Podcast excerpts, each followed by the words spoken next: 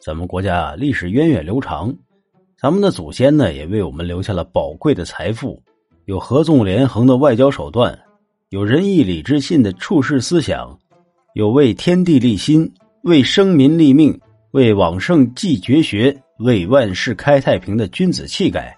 其中深深影响中国人一生的，那就是我们的姓氏。这是从刚刚识字的小孩到耄耋之年的老者都不能忘记的。不过到了现在，随着时代的改变以及字面意思的不同，再加上西方的各种文化的冲击，那许多的姓氏就被歪解了。咱们的姓名呢，永远是姓氏在前，名字在后。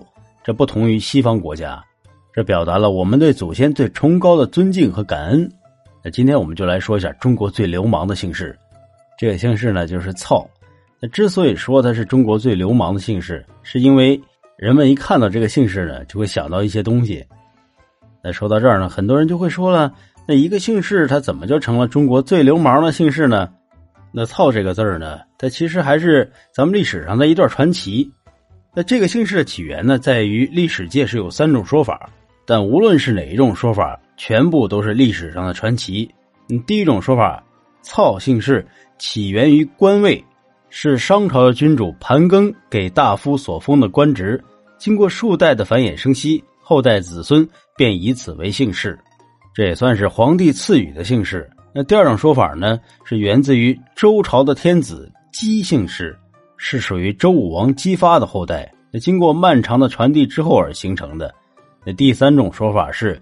操为曹操的后裔，那三国中的曹魏政权被取代了之后，曹操的子孙为了躲避仇家的追杀，不得已就隐姓埋名，使用了曹操的“操”字为姓氏。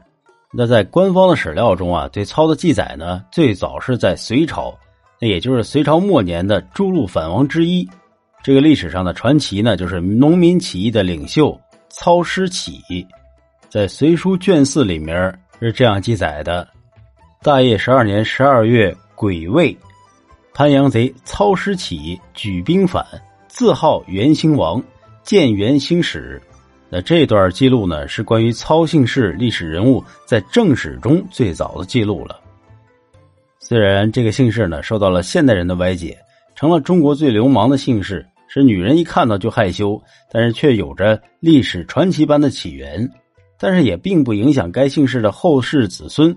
对于祖先的尊敬和感恩，他们现在主要集中在呢江西潘阳县新义村楼下村还有河南玄武镇曹庄行政村，哎等等吧，在哪儿呢？咱就不一一的说了。相信大家对这个曹姓氏有了一定的了解。那今天节目呢就到这里了，感谢各位听友的收听。喜欢主播的节目呢，可以点点关注，谢谢。